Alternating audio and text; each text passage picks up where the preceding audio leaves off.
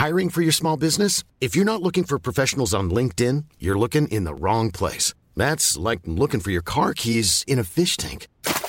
LinkedIn helps you hire professionals you can't find anywhere else, even those who aren't actively searching for a new job but might be open to the perfect role. In a given month, over 70% of LinkedIn users don't even visit other leading job sites. So start looking in the right place. With LinkedIn, you can hire professionals like a professional. Post your free job on linkedin.com slash people today.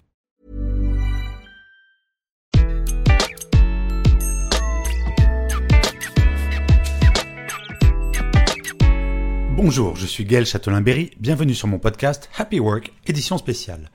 Dans cet épisode, je reçois Anne Cloto, la fondatrice de Thank You and Welcome, une startup spécialisée dans la conservation de la mémoire des salariés.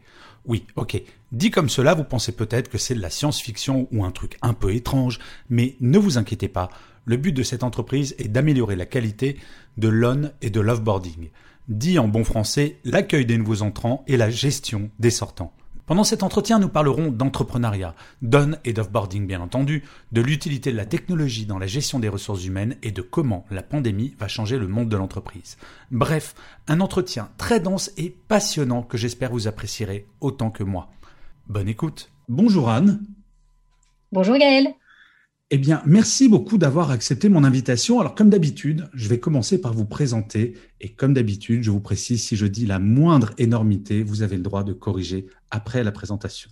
Donc, Anne, vous êtes diplômée de l'American University et de Paris Dauphine en Global Business et International Affairs, mais vous vous orientez dès le début de votre carrière en ressources humaines en intégrant L'Oréal en 2000 en tant que coordinatrice SIRH et en évoluant dans le groupe pendant 15 ans en France, mais j'ai constaté également au Canada en tant que responsable RH des divisions cosmétiques actives et produits professionnels. Vous avez été responsable RH division Luxe France, adjointe DRH division produits grand public, puis en 2012 DRH division cosmétiques actives France. Je reprends mon souffle. En 2016, vous devenez DRH de Bacardi. En 2017, directrice de l'acquisition des talents de Coty. Et enfin, et c'est pour cela que je vous ai demandé de participer à Happy Work, en 2018, vous avez créé Thank You and Welcome, afin de combler un gigantesque vide, la transmission des savoirs entre les salariés qui quittent l'entreprise et ceux qui arrivent. Alors quand j'ai regardé tout ce parcours, Anne, alors déjà j'étais assez impressionné, mais la première chose qui m'est venue à l'esprit avant de parler de votre technologie et de votre entreprise, c'est la chose suivante. Je me suis demandé pourquoi, après un parcours aussi impressionnant que le vôtre, dans des grands groupes internationaux hyper confortables, pourquoi faire le choix de l'entrepreneuriat qui, vous me l'accorderez probablement, est un tantinet moins sécurisant qu'un L'Oréal, un Bacardi ou un Coty? Hmm, Bonne question, merci Gaël. Euh, bah parce que c'est quand tout va bien qu'il faut tout changer. Euh, c'est vraiment quand euh, on est déjà sur un parcours qui est relativement tracé, dans un univers qu'on connaît, qu'il faut aller se challenger et aller se mettre dans une zone d'inconfort. On m'a appris ça chez L'Oréal constamment. Et donc, quand je suis arrivée aux abords de la quarantaine à me dire comment est-ce que j'avais envie de vivre les 15 prochaines années, je me suis dit qu'il serait peut-être bon euh, d'aller vivre une expérience entrepreneuriale, sachant que j'avais beaucoup d'idées sur le sujet. Et effectivement, il y a un fil rouge entre ce que je fais maintenant en tant que CEO et fondatrice de Thank You and Welcome et ce que je faisais au niveau des ressources humaines. Le fil rouge étant l'humain, avant tout. Alors justement, puisqu'on parle d'humain, est-ce que vous pourriez nous en dire un petit peu plus sur votre entreprise Thank You and Welcome? Bien sûr. Donc Thank You and Welcome, c'est un dispositif de capitalisation des savoirs qui se base sur une plateforme qui est vouée à aller recueillir des témoignages, des savoirs, des partages d'expériences de collaborateurs. Parce qu'on a voulu arrêter le gaspillage des savoirs et des expériences euh, dans les transitions professionnelles et dans le fait que euh, souvent même dans un même groupe projet, les gens ne savent pas forcément ce que font euh, les voisins d'à côté et le fait de les partager de manière digitale permet d'avoir un socle de connaissances qui permet à chacun d'avancer plus facilement. Alors Anne, la première fois que je vous ai rencontré, c'était au tout début de Thank You and Welcome, et je vois aujourd'hui, vous avez des clients comme GRDF, Céline, L'Oréal, le département des Yvelines, ou encore l'Occitane, et j'en passe encore beaucoup. À quoi attribuez-vous ce succès? Alors le succès, je ne sais pas si c'est un succès, en tout cas il y a un besoin derrière. Euh, donc nous, on a répondu à toutes les entreprises qui avaient un besoin de valorisation des collaborateurs par rapport à leur contribution en dehors de tout niveau de performance et qui voulaient, à la fin d'une mission, à la fin d'un poste, à la fin d'une carrière, valoriser cette contribution pour pouvoir la partager avec le plus grand nombre de l'entreprise, à commencer par le successeur ou la personne qui euh, devait récupérer euh, le périmètre de responsabilité que la personne sortante quittait. On a aussi été sollicité par des sociétés sur euh, le fait d'un peu euh, partager des bonnes pratiques, qu'elles soient managériales ou qu'elles soient sur la manière dont une stratégie RSE peut être euh, déployée de façon pragmatique au sein d'un métier et, quand des référents de ces bonnes pratiques ou de ces pratiques RSE peuvent parler de la manière dont ils les font vivre, bah, ça va permettre à d'autres de pouvoir s'imprégner de ces informations, se les approprier, de les faire vivre à leur tour et de devenir transmettants. Donc nous, on a finalement juste répondu à des besoins de société qui avaient besoin de travailler des euh, sorties de poste, de l'offboarding, et de pouvoir intégrer euh, via des processus d'onboarding un peu réinventés les manières avec un concentré d'informations qui permet de fluidifier tout ça et de rasséréner les gens dans leur prise de poste et de les valoriser dans leur sortie de poste. Parce que c'est vrai que ça nous est toutes et tous arrivé un jour de prendre un nouveau poste. On voit notre manager pendant quelques heures et on est débarqué comme ça à l'aventure sans finalement savoir ce qui s'est passé avec la personne d'avant ou encore celle d'avant. Et finalement, vous, vous amenez cette ligne d'expérience, cette mémoire, non pas de l'entreprise uniquement, mais vraiment d'un poste bien précis. Exactement. On amène un concentré d'informations qui permet à une personne, quand elle arrive sur un nouveau périmètre de responsabilité, de savoir immédiatement non seulement ce qu'elle va devoir faire, mais quels sont les partenaires de travail euh, privilégiés avec lesquels elle va être amenée à travailler, quels sont les outils, quels sont les indicateurs de performance, quels sont les éléments de veille qui lui permettent d'être, de se nourrir au quotidien pour toujours être moderne dans ce qu'il ou elle fait, quelles sont les formations clés qui ont permis aux prédécesseurs vraiment d'être euh, performants au niveau du poste de travail. Donc, on va vraiment sur ce qu'on la totalité d'une cartographie d'un territoire d'emploi et, et, on passe finalement d'une description de poste dit euh, très classique à une description de poste dite stratégique qui permet à quelqu'un vraiment de démarrer son poste avec euh, ce concentré d'informations utiles. En fait, vous accélérez l'intégration d'un nouveau collaborateur ou collaboratrice. On est sur de l'accélération de performance et de prise en main du poste, mais aussi comme il y a une description des valeurs, il y a une meilleure compréhension de avec qui on va travailler, on est aussi sur de la qualité de vie au travail. C'est-à-dire quand on va rencontrer quelqu'un euh, qu'on ne connaît pas au sein de l'organisation, quand on n'est pas capable de décoder la culture, des éléments de langage, bah, on est toujours euh, à tenter d'aller chercher ces informations. Alors que quand on peut les avoir dès qu'on arrive sur un poste et qu'on va rencontrer quelqu'un et qu'on a vu déjà son profil ou la manière dont il décrit, la manière dont la collaboration va se gérer, eh ben, on est rasséréné. Donc, on est aussi dans le fait de rassurer les gens. Donc, accélération de la performance et le fait de rassurer les gens et de les aider à s'acculturer à l'entreprise. Alors, avec votre casquette, thank you and welcome, bien sûr, mais surtout avec votre casquette euh, très large de DRH, avec toute l'expérience que vous avez, quelles sont pour vous les plus grandes erreurs que les entreprises peuvent faire au moment de l'onboarding? Alors, de l'onboarding, déjà de ne pas faire d'offboarding. Euh, non, non, mais c'est vrai. Euh, l'onboarding, il démarre, beaucoup disent, il y a un pré-onboarding où on va euh, expliquer certaines choses au collaborateur qui n'est pas encore dans l'entreprise, mais qui va arriver un ou deux mois après s'il a une période de préavis à respecter chez son ancien employeur. Mais pour nous, ça démarre même avant.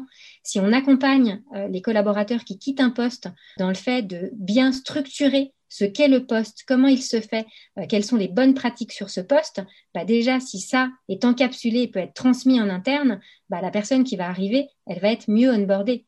Après, dans l'onboarding, il y a le fait de euh, pouvoir comprendre avec qui on va travailler. Donc, aussi souvent, le plus difficile, c'est de ne pas connaître son, euh, son équipe, surtout en 2020 avec euh, la distance qui nous a tous éloignés. Il y a à la fois une distance culturelle, émotionnelle, géographique, temporelle. Et donc, il faut avoir des éléments qu'on puisse partager de manière asynchrone. Donc, à notre époque, un bon onboarding, c'est permettre de façon digitale d'envoyer des éléments clés à une personne qui va arriver pour lui permettre de décoder la mission, ses collègues, la culture et toutes les informations qui concernent ce poste-là.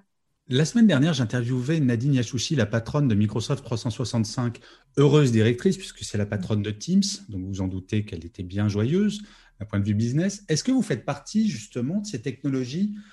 J'aime pas ce mot de dire qu'ils ont profité du Covid, parce qu'il y a un côté assez malsain à dire ça, mais est-ce que euh, finalement, l'intuition que vous avez eue en créant cet outil s'est pas révélée encore plus utile aujourd'hui où effectivement, je suis beaucoup en contact avec des gens qui doivent onboarder des collaborateurs ou des collaboratrices ou des gens qui doivent intégrer une entreprise et qui se sentent complètement paumés étant forcément en distanciel. Alors, est-ce que vous avez une sorte d'intuition géniale il y a quelques années et vous avez anticipé la pandémie?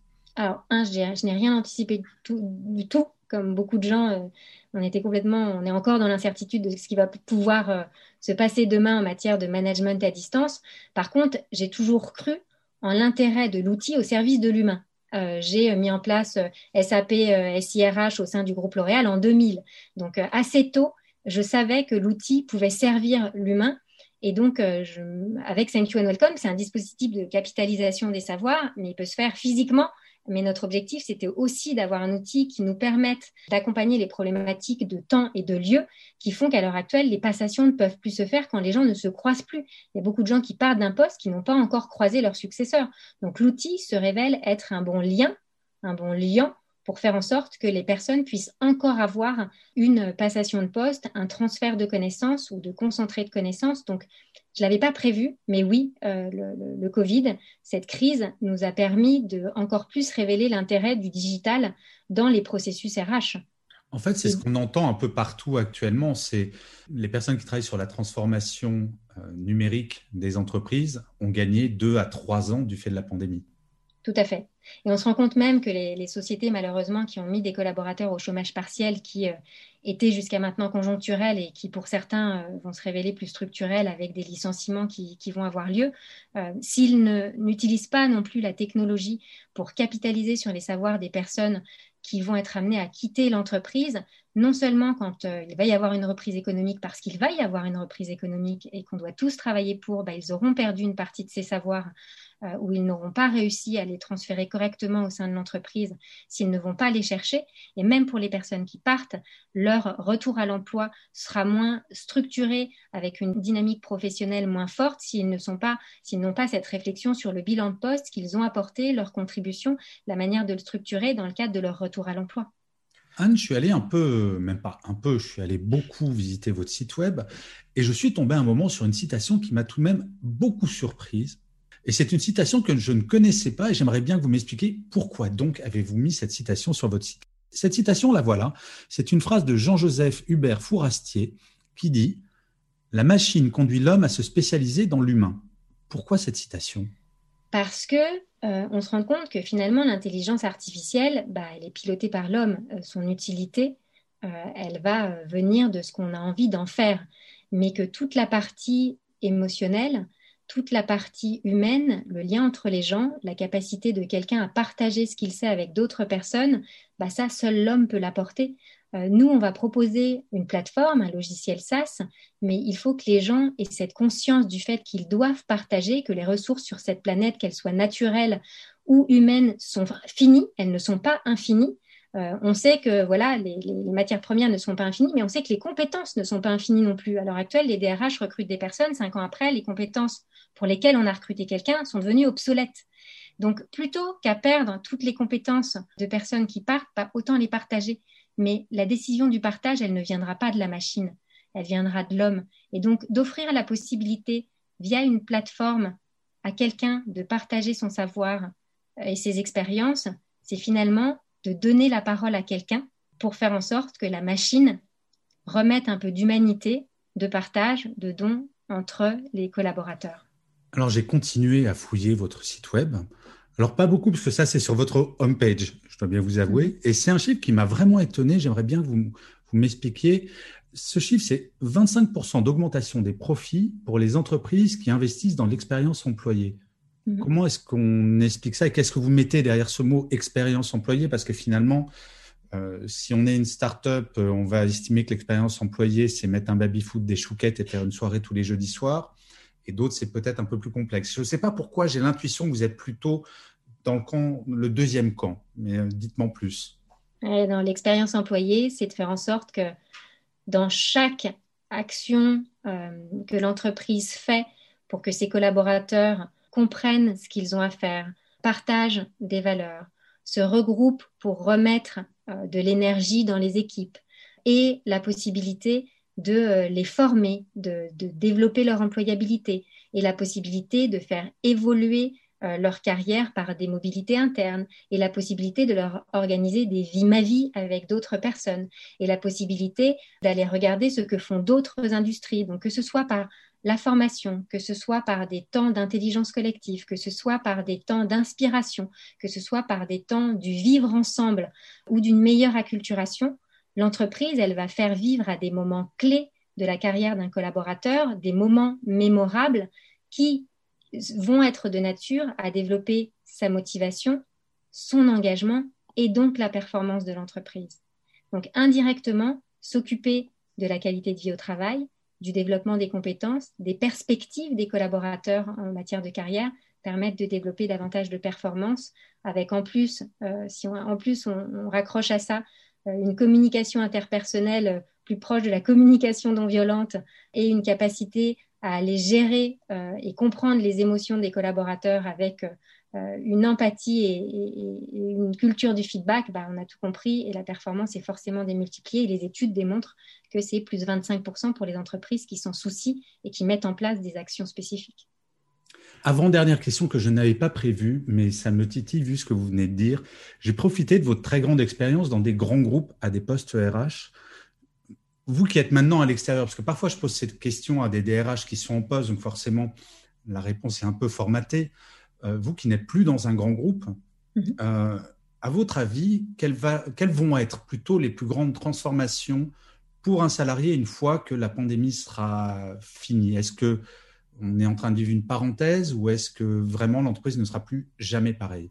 Je pense que l'entreprise ne sera plus jamais pareille. Déjà parce que dès lors qu'on vit des expériences et qu'on évolue avec ces expériences, bah, on ancre des pratiques et des bonnes pratiques qu'on va faire perdurer dans le temps. Et je pense que tout le monde s'accorde à dire que, euh, certes, cette période de Covid au niveau sanitaire, elle a été catastrophique, économique, c'est difficile, mais par contre, en matière de pratique managériale, elle a amené des bénéfices et elle a amené aussi des inconvénients. Mais dans les bénéfices, en, matière de responsabilisation des équipes, d'autonomisation, de digitalisation euh, aussi euh, des, des équipes, tout cela a été très positif. Euh, là où il faut faire attention après au comportement de micromanagement euh, à distance, d'exacerbation de certains comportements ou de communication beaucoup plus formelle qui peuvent avoir des impacts euh, négatifs. Mais on a vu qu'il y avait beaucoup de bénéfices et l'objectif, c'est d'aller justement capitaliser sur ces bonnes pratiques pour faire en sorte que le monde d'après puisse les faire perdurer, voire les, les augmenter, et qu'on apprenne de cette période pour mieux anticiper organiser et transformer l'organisation sur des modes hybrides qui seront, selon moi, davantage distanciels et présentiels. Beaucoup d'entreprises euh, n'avaient pas du tout mis en place le télétravail jusqu'à maintenant et se sont rendus compte de certains avantages du télétravail. On a levé des barrières. C'est ça qui est très paradoxal dans cette, dans cette période, parce que étant euh, un, fervent défenseur du management par la bienveillance, l'autonomisation des salariés et compagnie, c'est clair que ça a été non pas une révélation cette période, mais une accélération incroyable. Et je vais finir par me dire que cette pandémie va faire du bien au monde de l'entreprise. Mais je pense qu'on pourra le dire vraiment sans avoir honte de le dire d'ici 5 à 10 ans, quand tout ça sera vraiment loin derrière nous, que le chômage partiel sera fini, que la crise sera derrière. Mais bon. Euh, chère Anne, nous en arrivons à la dernière question. Et comme d'habitude, j'ai fait travailler mon invité. Je vous ai demandé euh, votre mantra ou votre citation préférée. Donc, quelle est-elle et pourquoi? C'est un mantra interne à Thank You Welcome. On utilise euh, cette analogie à l'agriculture où on dit que transmettre, c'est semer une graine. L'intention est magnifique, le résultat assez incertain, mais si on s'y met tous, la planète et les vivants nous remercieront. Et on compte, nous, sur tous les salariés pour euh, du partage de leur savoir, de, leurs expériences bien dosées, réguliers, et on compte surtout sur les entreprises pour la création d'un environnement qui soit propice à ce partage, cette capitalisation des savoirs au bénéfice de la performance et de la qualité de vie au travail. Merci beaucoup. Eh bien, Anne, avant de vous dire au revoir, je voulais préciser tout de même une chose qu'on m'a pas mal posé la question dernièrement. Je ne suis jamais payé par les entreprises que j'interviewe, ni par leurs fondateurs. Si j'ai voulu vous avoir, c'est vraiment parce que quand je vous ai rencontré, j'ai trouvé votre idée hyper maline, que ça répondait à un vrai besoin. Et je suis tellement heureux pour vous que ça avance et que ça a l'air d'avancer bien. Donc, euh, allez voir, je ne suis pas payé pour parler de cette entreprise et ça vaut vraiment le détour. Anne, je vous remercie mille fois d'avoir accepté mon invitation et je vous souhaite une excellente journée. Merci à vous Gaël de toute votre bienveillance. À bientôt. Au revoir.